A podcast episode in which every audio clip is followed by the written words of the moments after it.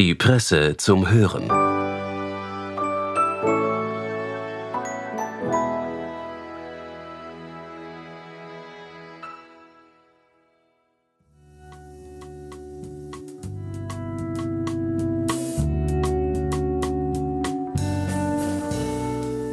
Hallo und herzlich willkommen bei der Presse zum Hören am Feiertag, dem Tag der Arbeit. Wie steht es denn um die Arbeit in Zeiten der künstlichen Intelligenz von Chat, GPT und Robotern? Inwieweit haben diese Technologien bereits Einzug gehalten in unserem Alltag? Und vor allem, was bedeuten diese Entwicklungen in weiterer Folge? TU Wien Professorin Sabine T. Kössigi ist Vorsitzende des österreichischen Rats für Robotik und künstliche Intelligenz und erläutert in ihrem Text sehr detailliert, wie wir in dieser Zukunft unseren Platz finden können. Viel Vergnügen.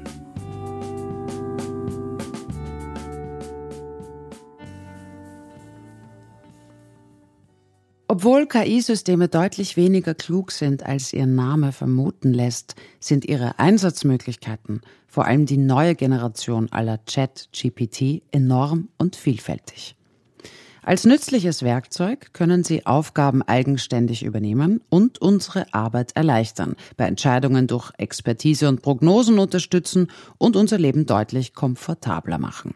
Wozu also noch mühsam einen Marketingplan selbst entwickeln oder sich mit Hausaufgaben plagen? Aber was macht es mit uns Menschen, wenn wir intelligente Maschinen an unsere Seite gestellt bekommen? Wie wirkt sich die Koproduktion von Leistungen und Entscheidungen auf unser eigenes Selbstverständnis, unsere Autonomie und unser Gefühl der Selbstwirksamkeit aus? Welche Erwartungen hegen wir gegenüber KI-Systemen, und werden diese auch erfüllt? Diese Fragen lassen sich nicht einfach beantworten, auch nicht von der künstlichen Intelligenz selbst.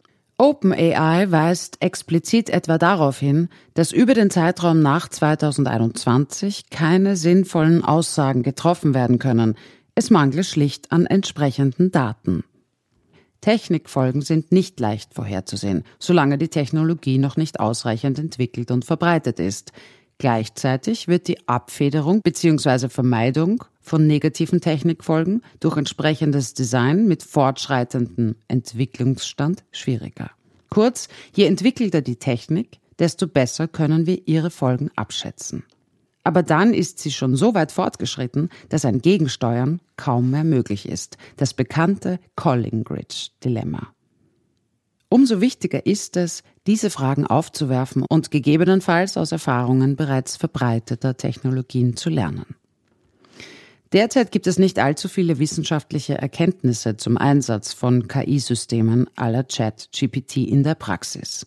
Allerdings existieren erste Erkenntnisse aus der Implementierung anderer KI-Systeme im Arbeitskontext, etwa automatisierte Entscheidungssysteme, medizinische KI-Systeme in der Diagnostik oder Predictive Systems zur Vorhersage von Ereignissen.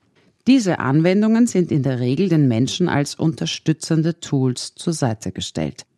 Tatsächlich kann unter Laborbedingungen nachgewiesen werden, dass die Entscheidungsqualität verbessert wird, wenn Menschen mit KI-Systemen arbeiten. Die Fähigkeiten ergänzen sich im besten Fall.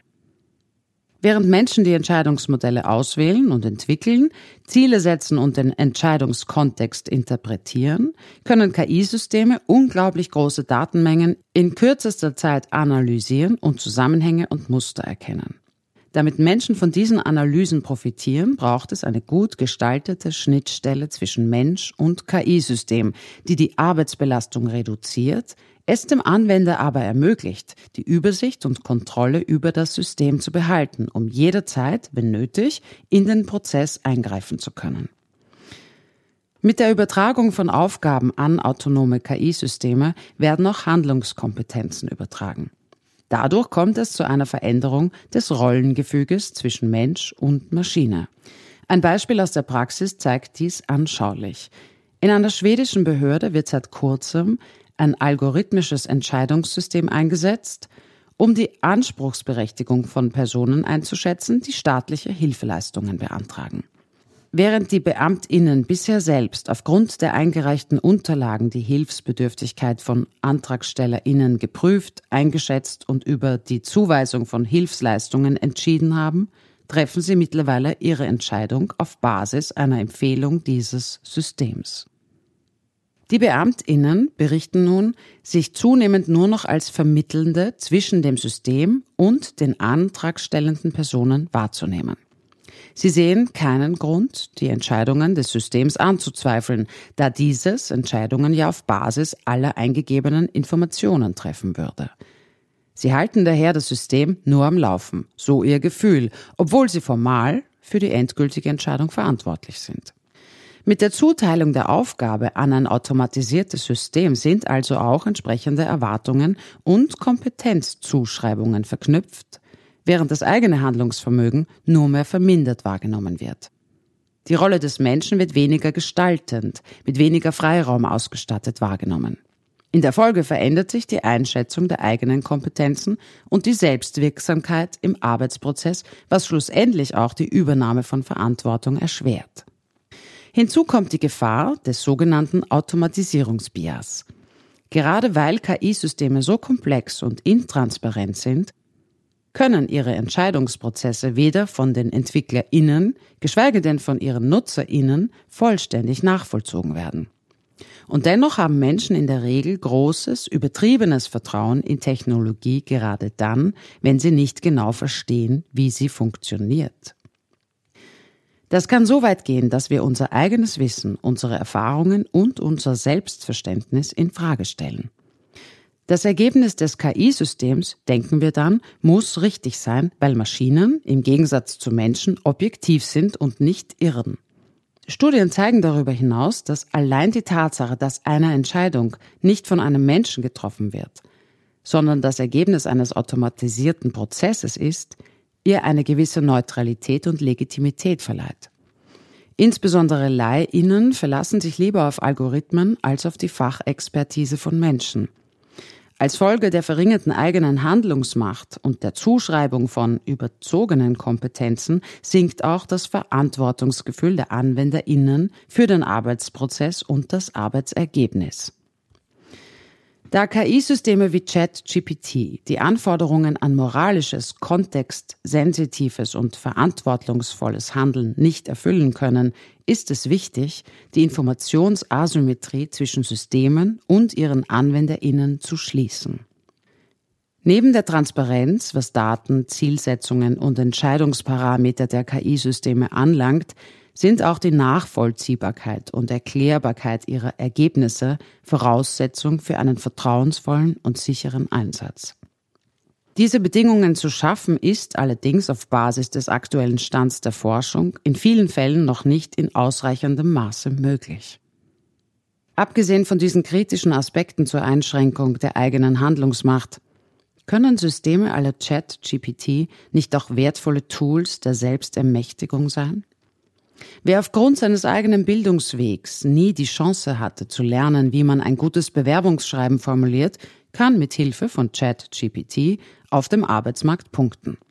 Und wer in der Schule nie Programmieren gelernt hat, kann trotzdem eine funktionale und schöne Webseite für den Gesangsverein mit diesem aktuell noch kostenlosen Tool gestalten.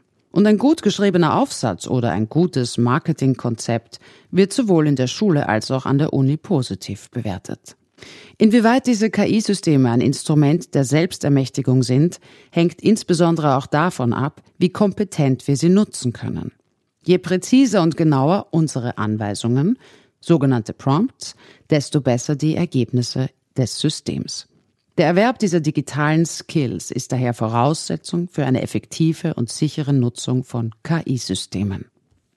Eine weitere wichtige Frage bleibt, Nehmen wir so nicht einfach nur eine Abkürzung zu einem erstrebenswerten Ziel? Durchaus. Aber was, wenn der Weg das Ziel ist? Wie können wir selbst wachsen und lernen, wenn wir uns vermehrt auf intelligente Maschinen verlassen? Wir lernen am besten auf Basis von Erfahrung, weil wir Neues in Bezug setzen und somit einordnen und integrieren können. Wenn wir diesen Teil weglassen, keine mentalen Irrwege mehr gehen und damit nicht mehr erfahren, was nicht funktioniert, dann mögen wir mit ChatGPT zwar ein gleich gutes, vielleicht sogar ein besseres und manchmal auch ein falsches Ergebnis erzielen, aber wir selbst sind bei dem Entstehungsprozess nicht so gewachsen, wie wir es hätten können. KI-Systeme, deren Funktionsweisen und Ergebnisse nicht nachvollzogen werden können, bieten keine Lernchancen für Menschen. Damit steigt unsere Abhängigkeit, die insbesondere dann problematisch ist, wenn die Systeme ausfallen oder nicht richtig funktionieren. Dann sollten wieder Menschen einspringen und die Aufgaben der Systeme übernehmen können. Aber genau dann fehlen ihnen Erfahrungen und Kompetenzen dazu. Eine Ironie der Automatisierung, die wir bereits jetzt erleben, wenn der Akku unseres Mobiltelefons leer ist und wir ohne Navi aufgeschmissen sind oder an einfachen Grundrechnungsarten scheitern. Wenn wir übermäßiges Vertrauen in KI-Technologien setzen, verzichten wir nicht nur darauf, wichtige Fähigkeiten und Kenntnisse zu erlernen, es gehen darüber hinaus wichtige Fähigkeiten und Kompetenzen wieder verloren, weil sie nicht regelmäßig gebraucht und trainiert werden. Gerade am Beispiel von ChatGPT wird deutlich, wie eine sinnvolle Nutzung von KI-Systemen erlernt und gestaltet werden muss, damit sie Menschen ermächtigt und nicht entmachtet. Es wird notwendig sein, das analytische Rüstzeug zu erlernen, um diese Tools verantwortungsvoll einsetzen zu können. Wir brauchen einen kritischen Blick darauf, dass Antworten und Ergebnisse, etwa von ChatGPT, ein Spiegelbild unserer Gesellschaft und die Verzerrungen des Spiegelbilds auf verschiedene Repräsentationen in den Daten zurückzuführen sind. Als NutzerInnen ist es auch unsere Pflicht zu hinterfragen, wessen Meinung hier repräsentiert wird – wer eine Stimme bekommt und wer marginalisiert bleibt.